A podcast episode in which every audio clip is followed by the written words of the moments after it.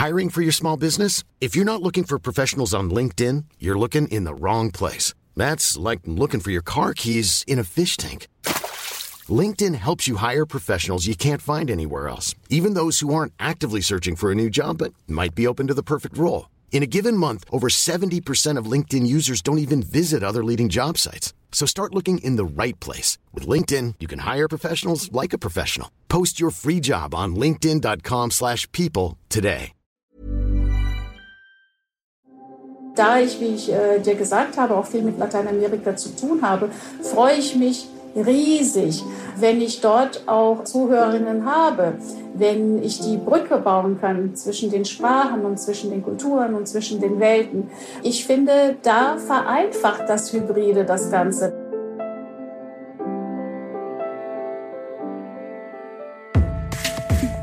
Think Beyond, der Podcast rund um interne Kommunikation.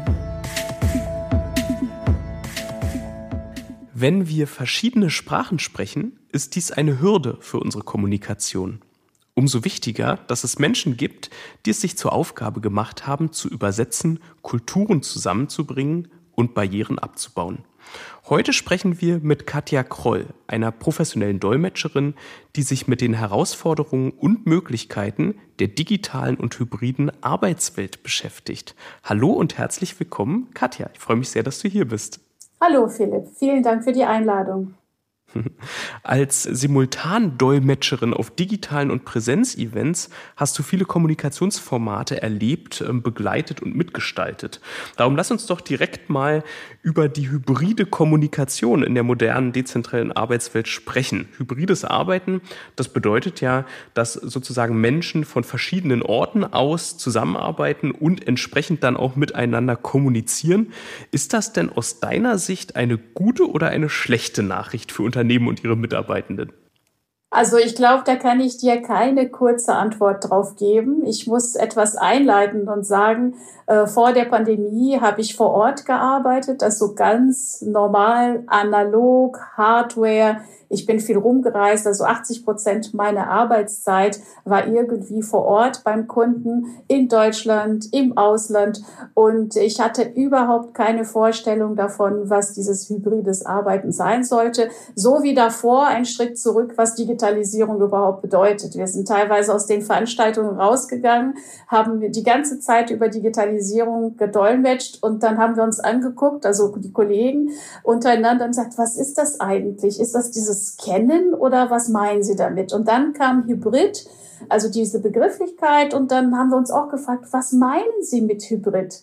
Was ist das für ein Ding? Und dann kam die Pandemie und davor hatte ich das Wort zum Beispiel Zoom noch gar nicht gehört. MS Teams ja, aber Zoom gar nicht. Und dann äh, wurde von uns auf einmal was abverlangt, was wir gar nicht so beherrschten. Dann haben wir diese Hürde genommen haben alles dazu gelernt und dann, als die Beschränkungen aufgelockert wurden, dann hieß es, ja, das ist eine hybride Veranstaltung. Das heißt, ihr könnt aus eurem Hub aus dolmetschen. Ein Teil der Teilnehmer sind vor Ort und die anderen sind verteilt, weltweit. Habt ihr das? Das heißt, wir hatten gerade dieses softe oder dieses Distanzdolmetschen, äh, dieses äh, New York Work Ding gelernt und dann hieß es, nee, jetzt aber nochmal mischen dann mussten wir praktisch alle Techniker zusammenbringen. Das heißt also die aus der, sage ich mal jetzt, alten Welt, die immer vor Ort waren, mit der Hardware, also am Mischpult gearbeitet haben, mit den äh, sozusagen jüngeren oder neuen oder digitalen Technikern, die eben äh, diese Formate hier beherrschen. Also Videokonferenz, Streamen, äh, alles Mögliche, Untertitelung live und es äh, war schon eine große Herausforderung. Ich sehe das aber als Riesenchance.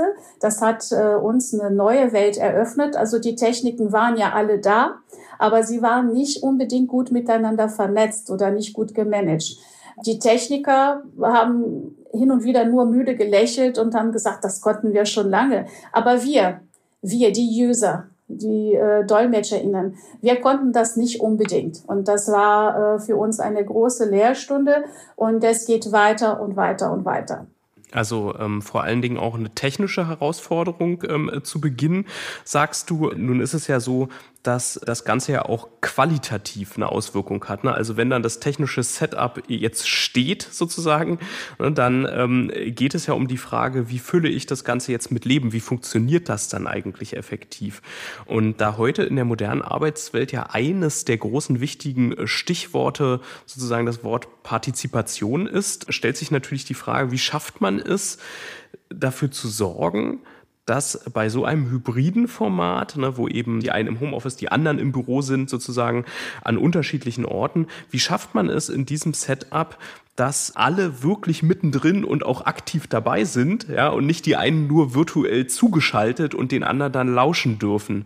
Was hast du da erlebt, wie diese Herausforderung adressiert wurde? Ist das gelungen? Also ich habe in den letzten drei Jahren sehr viel erlebt, gerade auf der User-Seite. Also wie gesagt, die IT-Leiter, die IT-Menschen sind äh, bestens äh, ausgestattet und inzwischen sehr gut darauf vorbereitet. Die große Herausforderung ist wirklich die User abzuholen oder UserInnen. Ich habe sehr viel mit Lateinamerika zu tun und da gilt es auch wirklich, die äh, UserInnen auch technisch auszustatten nicht nur in Lateinamerika, auch hier in Deutschland habe ich mich oft gewundert, meine Güte, was hat sie oder er überhaupt dafür einen Laptop? Was ist das für ein Headset? Also das fing schon bei den Basics an, technische Ausstattung und dann das Verständnis dafür. Also das ist eine kognitive Leistung, die man da erbringt. Und da komme ich äh, gerne später auch aufs Dolmetschen zurück. Also es muss alles verarbeitet werden, verstanden werden. Und dann muss diese Person, sowohl der oder die Userin, als auch wir, die Dolmetscherinnen im Hintergrund, wir müssen damit umgehen können und auch Input, Output, Input und Output. Und dann kommt noch die Technik dazu. Also das erschwert das Ganze enorm. Ich finde, bei der jungen Generation ist das sehr gut gelungen. Die äh, junge Generation kann sehr gut damit umgehen, bringt uns auch sehr viel bei, bleibt am Ball, lernt ständig dazu. Ich bin 53 Jahre alt, als ich angefangen habe, mich damit zu beschäftigen, also äh, im Winter 2020 habe ich mich wirklich alt gefühlt mit 50. Da habe ich gedacht, das war's, das kriegst du nicht hin. Und ich war irgendwie so richtig mittendrin. Also die jüngeren Kollegen haben es ganz schnell gelernt, die Älteren haben sich geweigert, da gab es einen enormen Widerstand. Mit sowas wollen wir nichts zu tun haben. Ich will vor Ort sein. Ich brauche die Vibes vor Ort. Ich brauche die Kontakte. Ich brauche das Lächeln, die Mimik, die Gestik. Das ist für uns Dolmetscherinnen ja sehr wichtig, weil wir nicht nur Sprache äh, verdolmetschen, übertragen, interpretieren, aber das Gesamtkonstrukt drumherum, also Gesichtsausdruck, Nuancen in der Stimme, Witz, Wortspiele und so weiter. Und äh, das ist teilweise abhanden gekommen, also dass die mhm. Kommunikation etwas kälter geworden ist. Mhm, da sprichst du einen wichtigen Punkt an, ähm, auch wenn wir uns sehen können im digitalen Raum ne, und, und sozusagen, was ja ein großer Benefit, eine große Leistung ist und uns voranbringt, dass wir, obwohl wir vielleicht weit voneinander weg sind physisch, dass wir trotzdem zusammen sein können, uns hören und sehen. Trotz alledem ist es ja was anderes als der persönliche Austausch. Insofern macht, wenn wir wirklich auf die Kommunikation und die Qualität unserer Kommunikation blicken, macht die hybride Arbeitswelt die Dinge einfacher, weil sie sozusagen Hürden und Barrieren für unseren Austausch abbaut? Oder wird es nicht doch irgendwie komplizierter, weil wir eigentlich trotzdem noch weit voneinander weg sind? Ich habe mir lange Gedanken darüber gemacht und inzwischen bin ich zu dem Schluss gekommen, es steht und fällt alles mit dem User und mit der Userin. Also wenn man es beherrscht, dann macht das auch richtig Spaß. Und da ich, wie ich äh, dir gesagt habe, auch viel mit Lateinamerika zu tun habe, freue ich mich riesig, wenn ich dort auch äh, Zuhörerinnen habe, wenn ich die Brücke bauen kann zwischen den Sprachen und zwischen den Kulturen und zwischen den Welten. Ähm, ich finde, da vereinfacht das Hybride das Ganze. Denn wenn ich hier eine äh, Gruppe von deutschen GewerkschafterInnen habe, die sich austauschen wollen mit brasilianischen GewerkschafterInnen, die gerade aber nicht hier hinkommen können, sei es äh, aus Pandemiegründen oder aus finanziellen Gründen oder was auch immer, dann finde ich das super, dass man das Hybrid veranstalten kann. Und da ist es eine Vereinfachung, eine Bereicherung. Das Gleiche trifft auch bei den indigenen Urvölkern in Brasilien oder Lateinamerika zu. Also wir haben jetzt äh, mit tollen Menschen zu tun, die wir sonst überhaupt nicht erreicht hätten. Und sie partizipieren jetzt. Als es ähm, die große politische Krise in Brasilien gab, wollten wir auch hier in Deutschland erfahren, wie es den Menschen vor Ort geht. Und da haben wir durch dieses hybride Format sehr viel erfahren. Und das finde ich super. Also ich bin eher so ein positiv denkender Mensch. Ich liebe Technik und deshalb sage ich, ja, es ist kompliziert am Anfang, aber man lernt dazu und dann ist das eine Bereicherung. Ihr seid der Meinung, lebenslanges Lernen kennt keine festen Termine und ihr lernt lieber nach eurem eigenen Zeitplan? Dann sind die Videokurse der SCM das Richtige für euch. Vom digitalen Know-how bis hin zum ansprechenden Content. Die inhaltliche Bandbreite ist groß. Alle Infos unter www.scmonline.de. Du hast ja am Anfang äh, gesagt, äh, es kommt schon sehr auf die UserInnen an, auch wie fit die im Umgang mit diesen Tools sind, ist vielleicht auch eine Generationenfrage, das hast du hier und da angesprochen. Aber auf der anderen Seite sagst du, wenn ich dich richtig verstehe, schon auch, dass, äh, dass man es lernen kann. Also ich würde nochmal auf diesen Inklusionsaspekt gern eingehen, weil ich weiß, das ist ja auch ein wichtiges Thema für dich. Dann hast du gesagt, es gibt große Vorteile und Menschen kommen zusammen, die sonst nicht zusammenkommen würden in diesem hybriden Kontext. Aber du hast ja auch gesagt, einige beherrschen das besser als andere. Deswegen die Frage, was bedeutet das äh, für Inklusion, also für den Anspruch, wirklich alle auch mitzunehmen und abzuholen? Kann das überhaupt gelingen und hast du dazu Tipps oder ähm, Best Practices vielleicht auch erlebt, bei denen du selber dabei warst als Dolmetscherin? Ja, das erlebe ich tagtäglich. Ich finde das auch gut, wenn Jung und Alt sich zusammentun und voneinander lernen.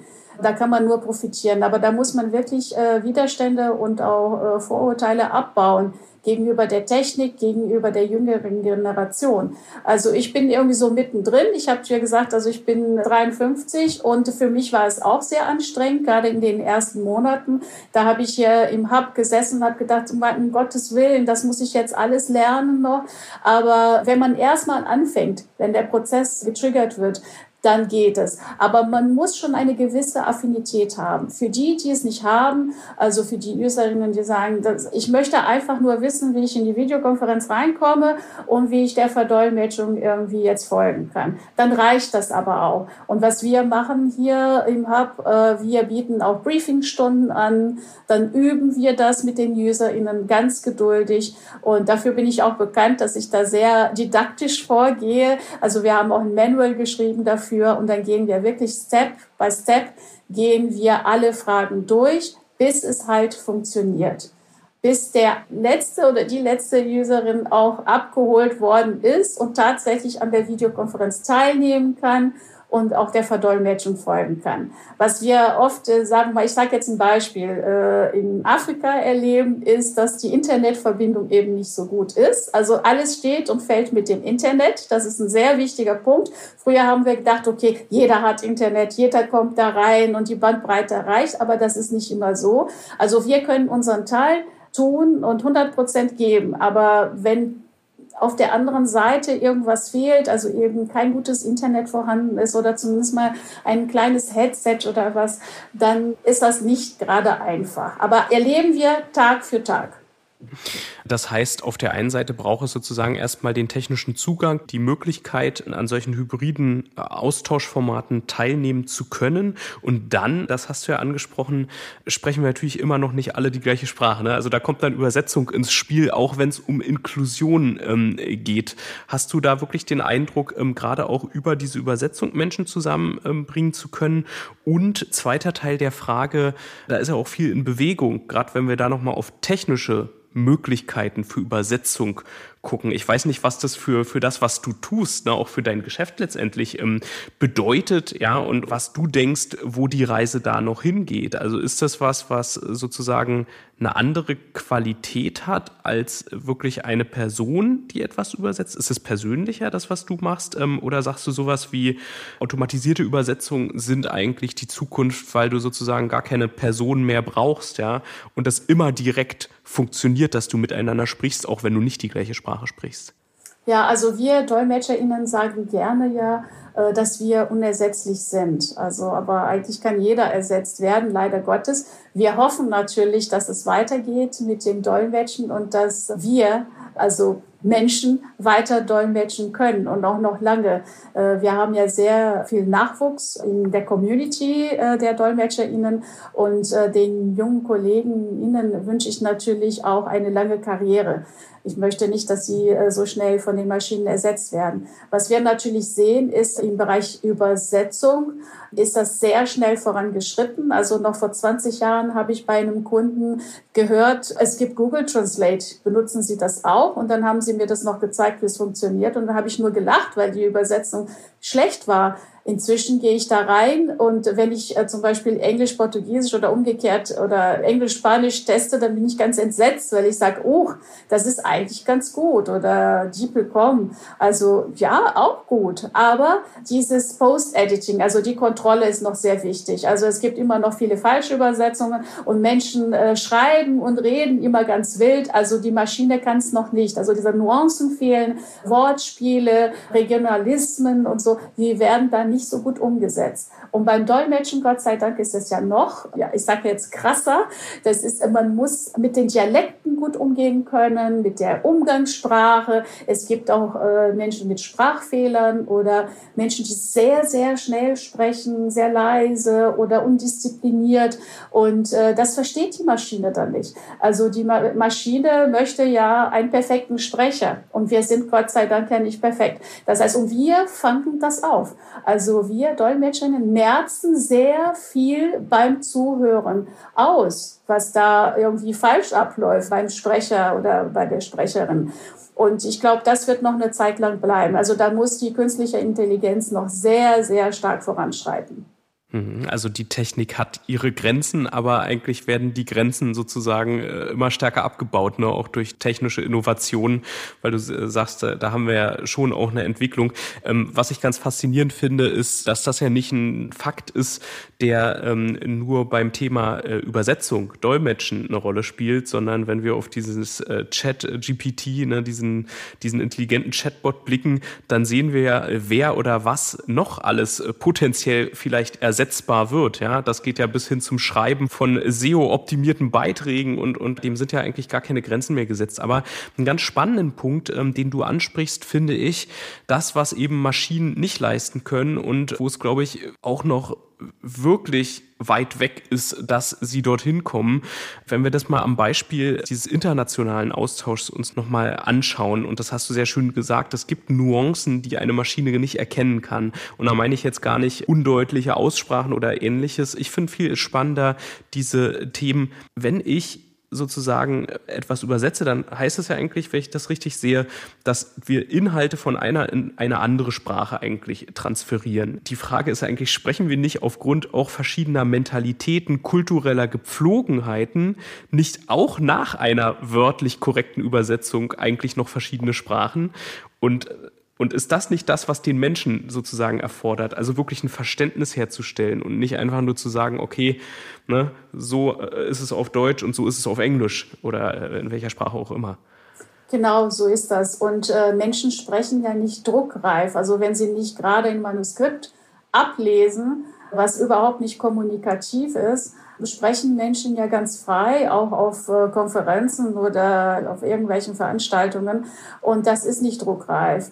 Dann vertun sie sich, dann verhaspeln sie sich, dann passt das manchmal auch so nicht zusammen. Das heißt, wir DolmetscherInnen verdolmetschen Sinneinheiten an erster Stelle. Es muss nicht wortwörtlich sein. Es gibt Momente, da ist es wortwörtlich, also wenn es passt, also wenn es in der Zielsprache auch so grammatikalisch richtig ist oder syntaktisch, dann sagt man, okay, das geht jetzt eins zu eins. Also das macht unser Gehirn mit, selektiv.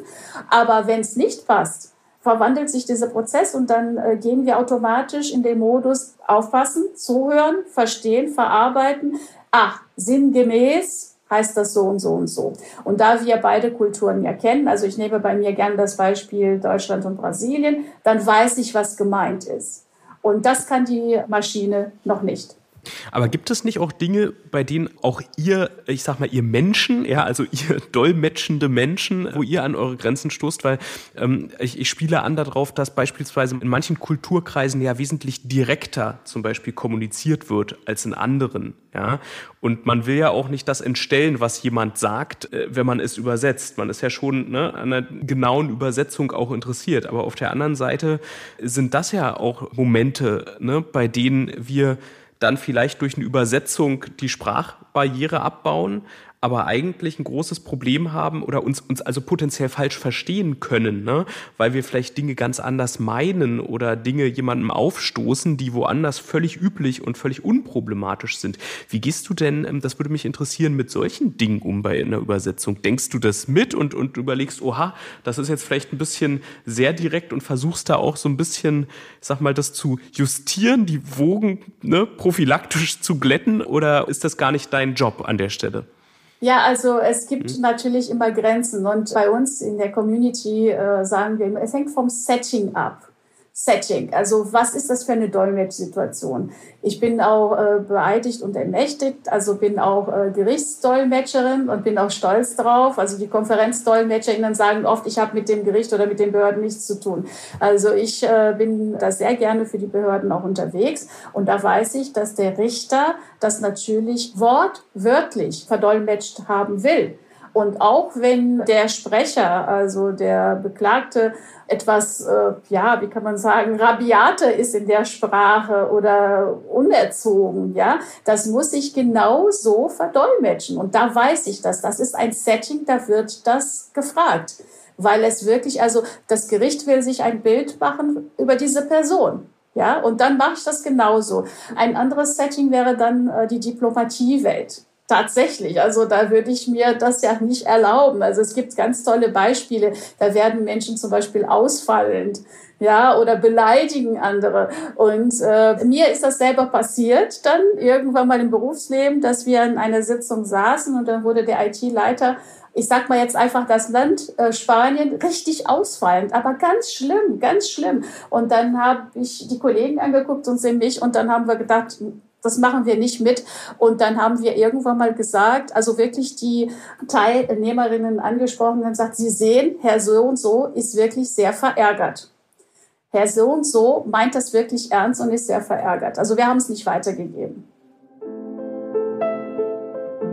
Schickt eure Erfolgsprojekte in den Wettbewerb. Für den Incometer Award suchen wir die Leuchttürme der Branche in den Kategorien Strategie, Medien, Kampagnen, Intranet und Digital Workplace sowie internationale interne Kommunikation. Auch einige Sonderpreise gibt es zu gewinnen. Reicht jetzt ein unter www.incometa.de. Das, was du sagst, finde ich sehr interessant, weil das äh, heißt ja schon, dass ähm, ihr sozusagen, und das ist ja ein erheblicher Unterschied zu einer maschinellen Übersetzung, selber sozusagen auch ein Stück weit eingreift, je nach Kontext und Situation und vielleicht auch dem Briefing, was ihr bekommt, ähm, ne, wie dort übersetzt werden soll. Aber besteht da nicht eigentlich auch die Gefahr, dass man sozusagen Dinge, die gesagt ähm, werden, wiederum entstellt? Also ist nicht gerade zum Beispiel, äh, um bei dem Beispiel zu bleiben, was du gebracht hast, im politischen Prozess, würde mich das nicht interessieren, wenn, wenn mich jemand beleidigt, sage ich mal, das ist jetzt vielleicht nicht sachdienlich, ja, und schafft vielleicht einen Konflikt, äh, wo man sagt, äh, warum streiten die sich da? Aber ähm, also ich stelle mir das ähm, als eine ganz schwierige Entscheidung vor, ne, die dann zu treffen ist, wie gehe ich jetzt in dieser ganz konkreten Situation mit so etwas um? Weil da gibt's ja keinen kein Leitfaden, oder? In, in der Art. Nein, also das erste ist äh, wirklich das Gespür, also das menschliche Gespür. Wir sind ja soziale Menschen und gerade äh, DolmetscherInnen haben ja viel mit diesem sozialen Umfeld zu tun. Das andere ist ja das Briefing. Ich arbeite meistens mit Stammkunden zusammen oder in ähnlichen Formaten, selbst auch bei Neukunden. Also über die Politik möchte ich jetzt nicht sprechen, weil ich eher im Bereich Business arbeite. Also hier in NRW haben wir viel mit der Industrie, äh, mit Unternehmen und insgesamt mit Business zu tun. Arbeitnehmervertretung äh, gegenüber dem Management und umgekehrt. Und wir werden ja oft deshalb auch beauftragt. Also es soll nicht jemand aus der Firma selbst, aus der Belegschaft selbst das verdolmetschen. Das erlebt man ja hin und wieder, dass man sagt, wir haben jemanden im Haus, der das kann. Aber es gibt äh, so ähm, delikate Situationen manchmal, da muss wirklich jemand von außerhalb kommen, der oder die sich traut, das auch wirklich auszusprechen. Und wenn da eine Kritik aus der Belegschaft gegenüber dem Management kommt, Selbstverständlich geben wir das weiter. Also das äh, interessiert uns in dem Moment ja nicht. Also sagen, Herr so und so ist unzufrieden, weil dies und dies und jenes passiert ist. Also das wird weitergegeben. Und eine eigene Mitarbeiterin würde sich wahrscheinlich dann eher nicht trauen, also äh, da den Vorstandsvorsitzenden irgendwie zu brüskieren und sagen, hier, er ist unzufrieden mit ihm, er findet sie nicht gut. Also das machen wir. Also wir verzerren das nicht. Wir geben es weiter so, wie es ist. Aber es gibt natürlich äh, Mittel und Wege, das etwas netter zu sagen, also diplomatischer zu sagen, mhm. nicht wahr? Und nicht jeden Kraftausdruck sozusagen noch, noch, noch. Da weigere ich mich. Also wenn das eine Situation ist, ja. die das erfordert, wie ich gesagt habe, hier bei den Behörden ja. oder so, dann mache ich das. Aber ansonsten, also mhm. es muss nicht sein, dass wir mhm. dafür instrumentalisiert werden. Mhm, interessant. Das ist äh, ja eigentlich dann auch eine ähnliche Situation. Ähm, auch dieses Beispiel mit äh, Kritik äh, aus der Belegschaft vielleicht an ne, äh, der Unternehmensleitung oder, oder ähnlichen Dingen. Eine ähnliche Situation, weswegen man sich auch externe BeraterInnen ja, ins äh, Haus holt als Unternehmen. Ne? Finde ich ganz spannend, dass das auch beim Dolmetschen tatsächlich ähm, eine Rolle spielt. Das war mir gar nicht so bewusst, bevor wir uns unterhalten haben. Es ist ja so, Unternehmen äh, setzen sich ja mehr und mehr ähm, heute mit gesellschaftlichen gesellschaftlichen Entwicklungen auseinander, beziehungsweise sind auch gefordert, sowohl nach außen, aber auch nach innen gegenüber der eigenen Belegschaft Stellung zu beziehen. Du hast ja sozusagen viele Berührungspunkte in deiner Arbeit ähm, und, und auch äh, persönlich mit anderen Ländern und Kulturen. Wie unterschiedlich ist das? Also ist das unterschiedlich oder ist das ein globales Phänomen, dass Unternehmen viel stärker auf solche gesellschaftlichen, auch gesellschaftspolitischen Dinge reagieren müssen? Auf jeden Fall. Also ich habe mich auch in Brasilien immer wieder schlau gemacht. Also ähm, zum Beispiel das Gendern war ein Riesenthema, als es hier ähm, stark angefangen hat in Deutschland. Und da äh, haben sich auch viele Kollegen äh, aufgeregt darüber, wie soll das denn verdolmetscht werden? Meine Güte, das wird ja immer länger. Für uns äh, war das ja praktisch eine Verkomplizierung der Dinge. Und dann habe ich mich umgeschaut in Brasilien und in Spanien und war da sehr verwundert, dass sich beide Länder schon sehr früh damit beschäftigt haben, mit dem Gendern und das auch umsetzen, gerade die junge Generation. Und äh, da habe ich gestaunt und habe gesagt, so, das musst du jetzt einfach annehmen und es einfach lernen, damit du mitkommst. Und das gehört äh, einfach dazu. Ja, und ähm, nicht nur das, aber Inklusion, Diskriminierung, verschiedene Themen, die hier auch immer wieder aufgegriffen werden. Und ich finde, wir müssen das sprachlich auch dann auch so übermitteln. Äh, wir haben, wie gesagt, äh, mit vielen verschiedenen Playern zu tun sagen wir, aus, aus der Entwicklungszusammenarbeit, Gewerkschaften, Arbeitnehmervertretungen, Aktivisten. Also es ist ein Riesenthema für uns in Lateinamerika. Mit Aktivisten haben wir viel zu tun. Aber natürlich auch mit der Unternehmerschaft. Und wir müssen diese Sprachen, diese Nuancen alle beherrschen. Und da muss man sich ja, wie gesagt, immer wieder updaten, lesen, sich interessieren, also sich nicht versperren und sagen, oh mein Gott, da kommt das Gendern, oh mein Gott, da kommt dies und jenes. Also einfach mitmachen. Das ist ein interessantes Beispiel, was du ansprichst, ähm, weil gerade mit dem Blick ähm, auf, auf den internationalen Kontext sieht man ja, okay, also es ist, äh, was gleich ist, ist, Unternehmen sind vermehrt dazu aufgefordert und aufgerufen, Stellung zu beziehen zu solchen Themen. Aber, und es gibt tatsächlich auch ähnliche Debatten, ne, zum, am Beispiel des Thema Gendern sieht man es sehr gut, aber die gesellschaftlichen Stimmungen in verschiedenen Ländern, in verschiedenen Kulturkreisen, also ne, wie stehen wir jetzt zum Thema Gendern? Ländern, die sind ja durchaus verschieden. Ne? Also wenn ich das richtig wahrnehme, ist das im deutschsprachigen Raum ein sehr, sehr großes Thema. Im Englischen spielt es äh, quasi keine Rolle, weil es in der, in der, Sprache nicht wirklich zum Tragen kommt. Ähm, und im Französischen beziehungsweise in Frankreich geht die Debatte nochmal in eine ganz andere Richtung als im deutschsprachigen Raum, ne? wo man eher so ein bisschen auf Bewahren von Traditionen der Sprache ähm, und, und solche Dinge äh, eingeht und abstellt. Ich weiß nicht, ob das auch der aktuelle Diskurs ähm, bei Unternehmen ist oder ob es da auch mittlerweile Bewegung gibt. Aber Fakt ist, es ist ja sehr unterschiedlich. Und wenn ich mir jetzt vorstelle, dass diese Leute sozusagen alle an einem Tisch sitzen, ja, äh, vielleicht bei einer hybriden Konferenz und du dolmetschst, ähm, wie, wie, gehst du dann um mit solchen Themen, Gendern? Wird das dann gemacht? Also die einen wünschen sich das, die anderen sagen, um Gottes Willen. Ähm, was macht man dann? Also ich habe dir anfangs gesagt, also ich orientiere mich jetzt an den jüngeren Kollegen am jüngeren Diskurs. Das heißt, ich mache es einfach mit und gendere jetzt einfach. Denn ich finde, wenn man es abstellt, und dann wieder muss, dann, dann fällt es einem schwerer. Also irgendwann war für mich der Übergang als ich mal so einen Test beziehungsweise eine Kollegin geholfen habe, die gerade ihre ähm, Doktorarbeit schreibt über das Gendern im, beim Dolmetschen und warum und wieso und welche Generationsgruppen äh, unter den DolmetscherInnen gendern und welche nicht. Dann hat sie mich eingestuft damals, Katja, du bist jetzt eine ältere Dolmetscherin. Und das war für mich so ein Schock, weil ich während äh, des Tests, also das war eine Konsekutivleistung im Dolmetschen aus dem Spanischen ins Deutsche, da war ich so schockiert, äh, dass ich gesagt habe, das musst du lernen. Und ich mache das einfach. Ich ziehe es einfach durch. Und nicht nur das, es gibt, wenn ich das so kurz beschreiben darf, äh, manchmal in Brasilien, gerade was die verschiedenen Ethnien in Brasilien ähm, betrifft, gibt es schon so Wörter oder Begrifflichkeiten, die man einfach nicht mehr nutzt. Sie sind einfach out to date. Sie sind einfach rassistisch. Sie sind einfach nicht erwünscht. Und wenn ein äh, Sprecher das sagt, also äh, ich verdolmetsche das nicht so, also um Gottes Willen. Äh, wir haben schon eh ein Gespür für Sprache, auch äh, schon vor diesen ganzen Debatten gehabt. Aber wir müssen immer nachjustieren, wissen, was ist im anderen Land äh, wünscht. Und du sagst ja, im Englischen braucht man es nicht. Aber sie lösen das mit they, dass sie auf einmal das Plural nutzen, anstatt he und she.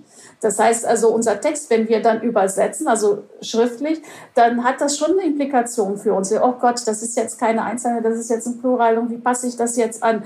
Das heißt, wir müssen immer wieder aufpassen, bis es einfach sitzt. Irgendwann mal geht das einfach in Fleisch über und dann macht man es einfach.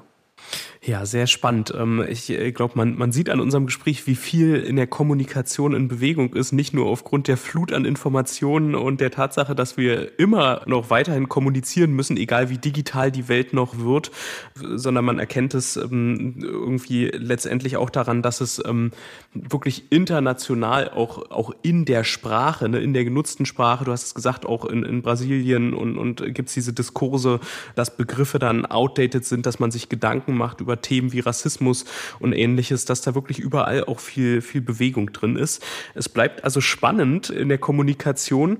Ich habe ähm, zum Abschluss unseres äh, Gesprächs ähm, noch etwas für dich mitgebracht, nämlich unsere regelmäßige Rubrik, die fünf Sätze für den Erfolg. Das Ganze ist immer ein bisschen gemein, weil es sind fünf Satzanfänge, die ich vorlese, die dann meine Gesprächspartnerin ähm, oder mein Gesprächspartner ähm, entsprechend vollenden muss in einem nicht allzu langen langen Schachtelsatz. Und ähm, ja, äh, in der Natur der Sache liegt, dass du die alle noch nicht kennst. Und deswegen starte ich jetzt mal mit dem ersten Satz anfangen. Der lautet, der Schlüssel für das Funktionieren der hybriden Arbeitswelt ist. Gutes Internet. ähm, Sprache ist. Sprache ist die Welt. Gegenseitiges Verständnis entsteht, wenn? Wenn man dieselbe Sprache spricht. Auch wenn es um eine Verdolmetschung, also wenn es sich um eine Verdolmetschung handelt dabei. Inklusion funktioniert, wenn? Wenn man sich in die anderen mit hineinversetzen kann. Und mhm. das ist keine leichte Aufgabe. Empathie, mhm. ganz, äh, ganz wichtiger Punkt. Das äh, Gendern bedeutet für mich das? Das Gendern bedeutet für mich, dass also auch äh, Ältere können es lernen und bedeutet für mich also eine, äh, eigentlich eine große Errungenschaft der neuen Generation, der jungen Generation. Also ich freue mich für die junge Generation, dass es das Gendern gibt. Ja, damit sind wir am Ende unseres Gesprächs. Aber eine allerletzte Frage habe ich noch an dich. Ähm, wir, die, die SCM, sind ja im Kern ein Weiterbilder. Daher lautet meine Frage, was möchtest du noch lernen? Das kann was Berufliches, das kann was Privates sein. Was steht ganz weit oben auf deiner Agenda? Ja, also ich würde äh, gern und ich werde mehr über die künstliche Intelligenz lernen. Ich finde, das ist tatsächlich die Zukunft und äh, ich bin da sehr neugierig, was noch auf uns zukommt, gerade in meinem Bereich, in meiner Branche und äh, da freue ich mich sehr drauf. Ja, vielen Dank, Katja, für äh, deine Antworten und für das äh, ganze Gespräch. Ich fand das äh, sehr spannend. Wir hatten tatsächlich ja schon einige Gäste aus dem Unternehmenskontext hier in unserem Podcast. Äh, naturgemäß, wir sind im Podcast rund um interne Kommunikation. Aber ich habe noch nie ähm, mit einer Person sprechen dürfen in diesem Rahmen, ähm, äh, bei der es sozusagen im Kern um das Thema Dolmetschen äh, geht und, ähm, und, und in diesem Kontext dann auch um Sprache und Verständnis.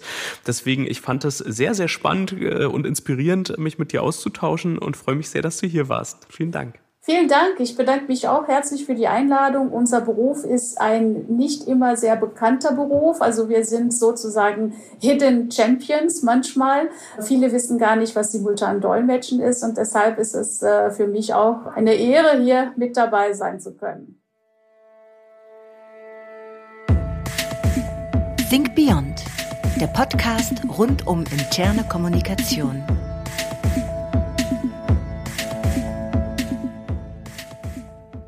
Think Beyond ist ein Podcast der SCM und wird produziert von Hill Productions.